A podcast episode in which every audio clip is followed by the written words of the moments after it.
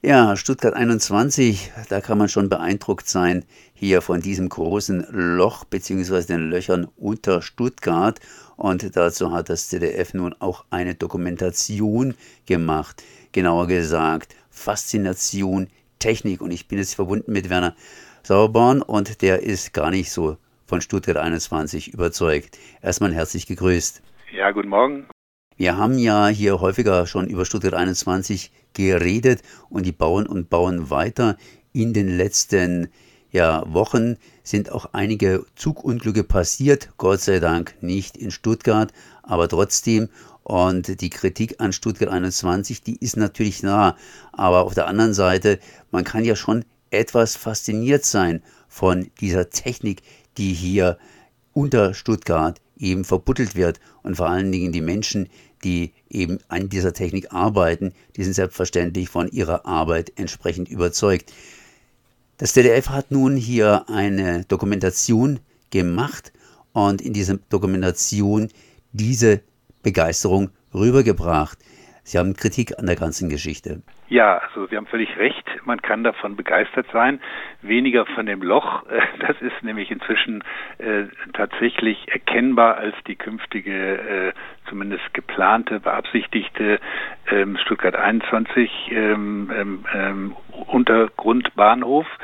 Ähm, das Problem, womit wir uns schwer tun, bei aller Berechtigung und Anerkennung der technischen Leistungen, die sich da zeigen, ist, dass das äh, verabsolutiert wird, dass man vor lauter Schwärmen über diesen Bahnhof, das wurde ja in den höchsten Tönen als Kathedrale der Technik und so weiter, diese Kelchstützen sei, seien alles Unikate und man ist begeistert, wie viel Beton und Stahlstreben da äh, eingesetzt wurden und wie viele Kilometer Tunnel man gebaut habe. Bei alledem wird völlig ausgeblendet, was für Probleme mit diesem Projekt verbunden sind, dass im Grunde ein Bahnhof gebaut wird, der am Ende nicht funktionieren wird. Und das äh, ist wirklich schon ein erheblicher Verstoß, nicht nur gegen das Gebot äh, der, ähm, der Ausgewogenheit bei öffentlich-rechtlichen äh, Sendern, sondern das ist auch unfair den Zuschauern und Zuhörern gegenüber, die eigentlich ein ganzes Bild von dem Projekt äh, erwarten dürfen. Wo steht jetzt eigentlich Stuttgart 21 momentan. Ich meine, in dem Film sah es irgendwie so aus, als würde das jetzt ein totaler Durchmarsch werden. Es wird wohl weitergebaut werden und so weiter. Aber wo steht jetzt Stuttgart 21? Also das, was äh, absehbar ist, dass es in irgendeiner Weise zu einem Ende kommen kann äh, und sie prognostizieren Mitte Dezember 2025 würde der Bahnhof in Betrieb genommen werden. Da muss man allerdings erhebliche Fragezeichen stellen. Es ist zwar so, dass die Decke dieses Bahnhofs, das äh, überragt ja mit, mit, bis zu acht Metern Höhe noch das, äh, die, den Rosen, das Rosensteingelände und die City. Das ist ja nicht nur ein Untergrundbahnhof, sondern ein Halbtiefbahnhof. Also da ist die Decke drüber gezogen und die Gleise sind gelegt. Die Tunnel sind im die Tunnel in dem bisherigen Stuttgart 21 muss man immer sagen. Es ist ja noch viel mehr geplant. Ähm, die scheinen oder sind überwiegend fertig, aber dass deswegen der Betrieb ab Dezember 25 funktionieren würde, da muss man sehr viele Fragezeichen hinterstellen. Erstmal von der technischen Seite, ähm, und dann ähm, ist ähm, also die, die, kann sein, dass sie da einen Zug durchfahren lassen werden, aber dass sozusagen ein ganzer Fahrplan jetzt in diesem System ähm, in Betrieb genommen werden kann und funktionieren würde, das halten wir für völlig unrealistisch. Und eine ganz große Hürde ist noch nicht genommen. Man hat ja dieses Problem vom Brandschutz. Sie sprachen es eben an. Es hat wieder Tunnelbrände gegeben in Terfen in Österreich. Da hatte man wieder das Glück, dass äh, das an einer leicht erreichbaren Stelle und ein ganz kleiner Brand nur war. Wenn man äh, hier in Stuttgart äh, es je zu einem Brand kommen sollte und die Wahrscheinlichkeit auf die Jahre bezogen ist ziemlich hoch, dann wird das nicht so glimpflich ausgehen, dann wird das eine ganz dramatische Geschichte mit vielen Toten werden. Also man hat diese ganze Frage des Brandschutzes äh, nie richtig beantwortet ist auf keine Kritik, die wir sehr detailliert mit Gutachten belegt haben, eingegangen und hat immer gesagt, das gucken wir uns an, bevor das in Betrieb genommen wird.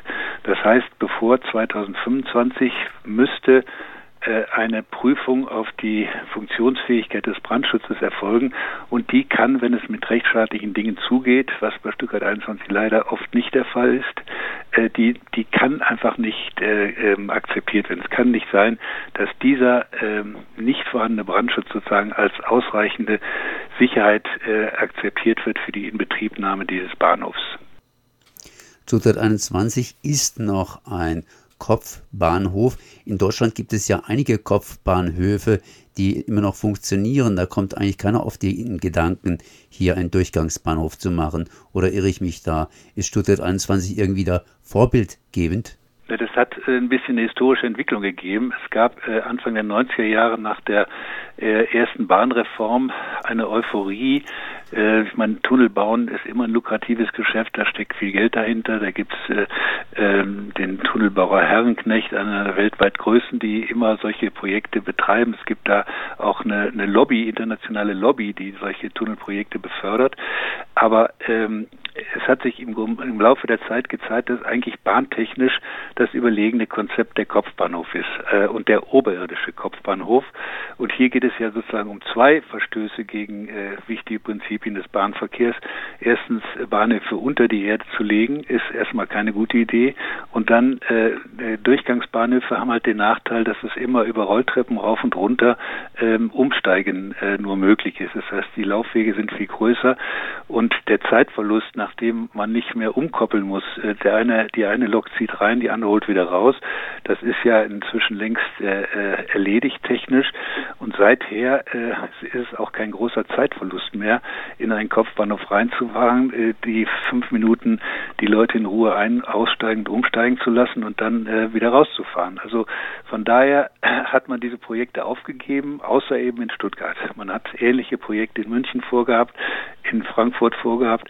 Da war es äh, die SPD, die in die andere Richtung tendiert hat. In Stuttgart war es leider die SPD, die das alles mitgemacht hat. Und jetzt stehen wir vor dem Schlamassel. Das heißt, äh, wie geht es bei euch jetzt weiter entsprechend? Ähm, ihr macht einfach weiter so wie bisher oder gibt es da ein paar neuere, neuere Stichpunkte? Ja, es, man muss es schon, äh, wenn man das jetzt von oben anguckt, muss man sagen, es stagniert richtig. Die eine Seite baut äh, äh, unbeirrt von jeder Kritik und äh, unter Verweigerung jeder Diskussion und Kenntnisnahme von kritischen Punkten einfach weiter. Kosten steigen, Risiken steigen, immer mehr Tunnel ist noch ist ja noch lange nicht fertig. Es geht ja jetzt darum, dass alles, was nicht funktioniert, durch Kompensation, durch, durch weitere sogenannte Ergänzungsprojekte, das sind nochmal 47 Kilometer Tunnel, nach unseren Berechnungen nochmal 5,2 Milliarden Kosten, äh, die machen einfach weiter und wir machen auch weiter. Also es gibt weiterhin die Montagsdemos. Ähm, am nächsten Montag findet die 666. Montagsdemo, nee, am übernächsten 666. Montagsdemo mit prominenten Rednern statt. Äh, die Bewegung ist ein harter Kern, wie das immer so schön heißt, aber dieser harte Kern ist relativ stabil. Die Strukturen des Aktionsbündnisses, die Mahnwache, das alles gibt es, äh, weil die Mängel einfach weiterhin so offenkundig sind und sich viele Bürger damit beschäftigen und sagen, so kann das nie was werden. Das ist Verkehrswende rückwärts. Tja, dann sagt man nur einfach weitermachen. Das kann man natürlich auch hier bei einem schönen, technikbegeisterten Film, den äh, ja, die, das ZDF hier gedreht hat, zumindest wer Technikbegeisterung erleben will, der kann sich den Film anschauen. Äh, es ist tatsächlich ein bisschen wenig, wenig Kritik daran an die Stuttgart 21 und sehr, sehr viel, wie gesagt, nochmals Technikbegeisterung. Äh, ich möchte einfach noch ein kleines Zitat vielleicht am Schluss bringen und zwar ein Mann, der da mitarbeitet, der Mann, der sagt hier, er ist sich nicht sicher, ob jemand anders außer den Stuttgartern auf der Welt auf so eine Idee kommen, so einen Stuttgart 21 zu bauen. Das sagt vielleicht auch einiges zum Thema Stuttgart 21. Darf ich da noch einen Nachsatz machen? Da kommen leider doch noch ein paar andere weltweit auf diese schlechte Idee. Aber danke für den Hinweis. Ich danke mal für das Gespräch. Das war Werner Sauerborn von den Stuttgart 21 Kritikern. Merci.